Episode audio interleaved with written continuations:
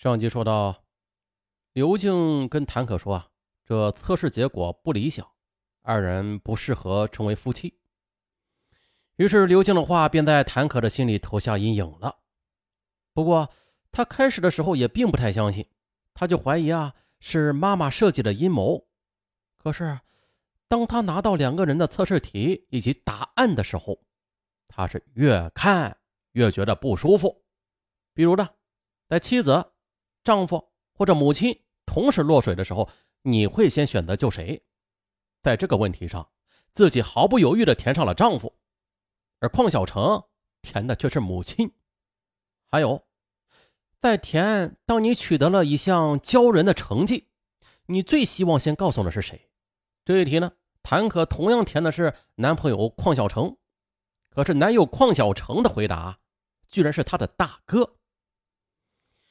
谭可以前从来没有机会和他一起面对这些问题的，可是当爱的大题目被分解成一个个的具体的问题之后，他这才发现的，原来自己在邝小成心中的地位竟然是这样的。看到他不高兴，邝小成很不理解啊，哎，这不就是一个测试吗？能说明什么呀？可是谭可却感到很失望，他对邝小成说。不，我要的是彼此全身心的相爱。可是，现在我感觉到，我把你看得高于一切，而你的却没有像我对你这样。嗯，哎，不是啊。邝小成解释说，他填这些东西的时候啊，只是凭一时的感觉。这而且上面说的这种很多情况，一辈子也不可能遇到的。谭可听后那是更不高兴了。你，那那万一遇到了呢？我也不求你的物质，可可我要的是你百分之百的精神呢。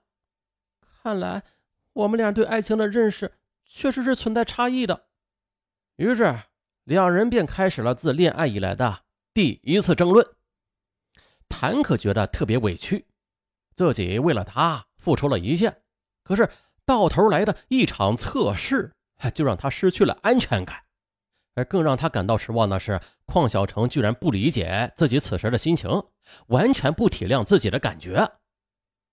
一连几天，谭可都是郁郁寡欢的。那一道道不同回答的测试题，变成了他心中一个个解不开的疙瘩。嘿，母亲黄玉霞不失时机的劝导他说：“女儿啊，这种心理测试有很强的科学依据的。”你们如果现在就存在着这么大的差异，那将来生活在一起的话，那那那沟通就更困难了呀。妈妈的话让谭可是更加难过了，他决定再考验一下邝小成。于是他就开始故意的去冷落邝小成，拒接他的电话，拒绝他的约会。而处于热恋中的邝小成自然是受不了了，他突然。就像是感觉被人泼了一盆冷水，于是就天天的跑到谭可家的楼下，痴痴的等着心上人出现。此时的谭可呀，就躲在窗帘背后，偷偷的观察着邝小成。他想起心理测试时有这样一道题：如果追求一个人，而他拒绝了你，他呢会在他的楼下站多久？这道题的标准答案是。根据恋爱回答统计吧，站三天就走的是假爱，站十天才走的是真爱。因为恋爱中一般人的心理承受能力的极限呢是十天，但是如果十天之后你还没有原谅他，那就证明啊你已经不爱他了。谭可就想看看邝小成他到底会在这里站多久。不得不感慨一下啊，这道题就是一道非常弱智的题。嗯，现在网上其实有很多就类似于测试男女感情之间的一些测试题啊，大家千万不要信，弱智的不能再弱智了。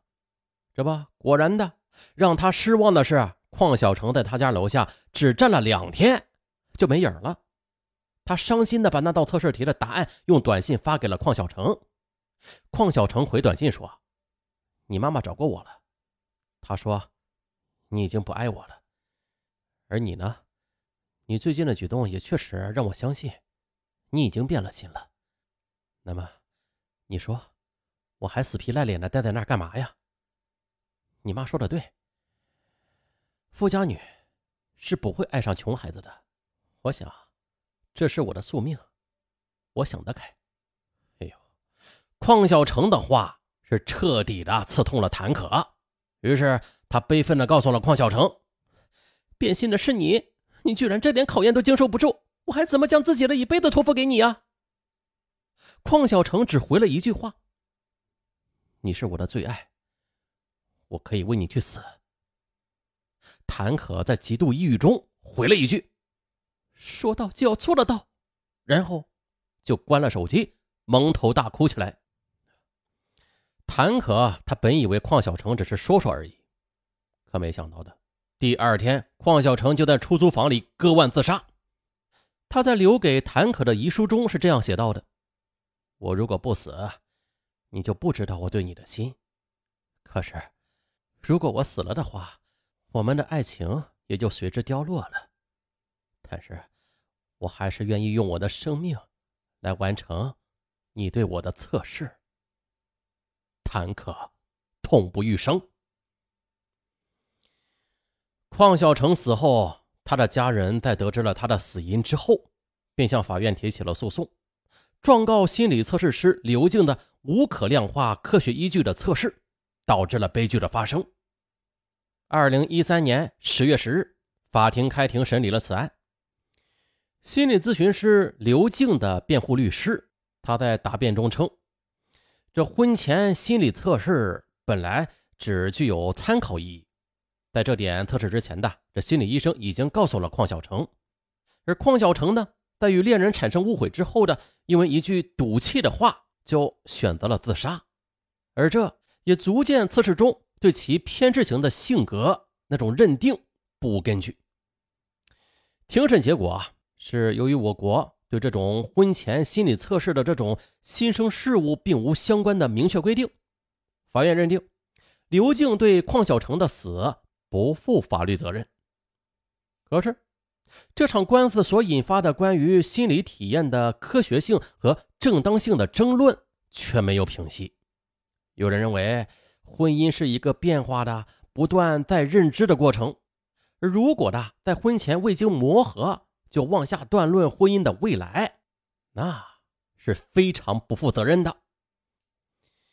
啊，就这样一段纯真的爱情被扼杀在襁褓之中。邝小成呢？为了证明自己的忠诚，甚至的付出了生命，这到底是谁酿成了这场悲剧啊？啊！再反观所有反对谭可与邝小成交往的人吧，他们都是自恃有人生经验，推崇的一条法则就是：只有门当户对啊，这样的婚姻才能幸福，是吧？不过这话说回来啊，也的确的，国内这关于婚姻质量的研究也都是证实了这一点。同类婚，就是俗称的门当户对，啊，同类婚的夫妻啊，在价值观、生活方式等方面是更容易达成一致的，婚姻稳定性高。而有一些跨越阶层的婚姻，那就更容易出现问题。但这也并不是说啊，所有的贫富悬殊的婚姻都必定会失败。咱们细细考察一下吧，从古至今。当初的那些看上去门不当户不对的幸福婚姻，其实也是比比皆是的。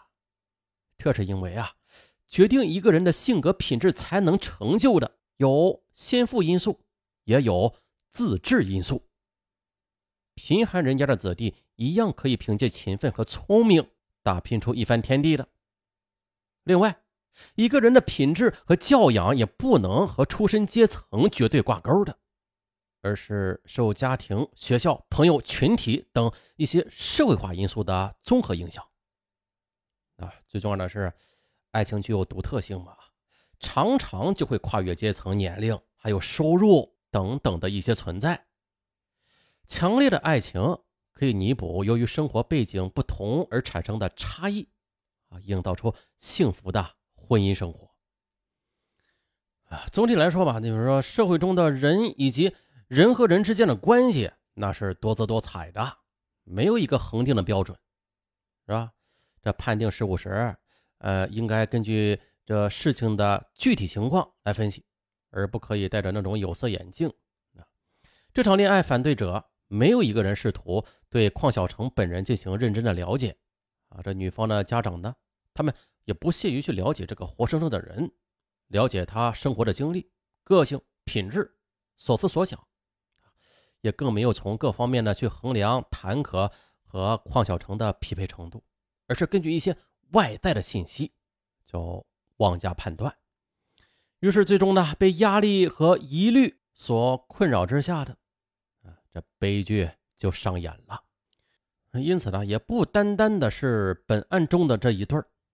其实啊，咱们日常生活中的所有恋人，周边那些强大的社会偏见，这才是越勒越紧的绳索。好了，本案就到这儿，我是尚文，咱们下期再见。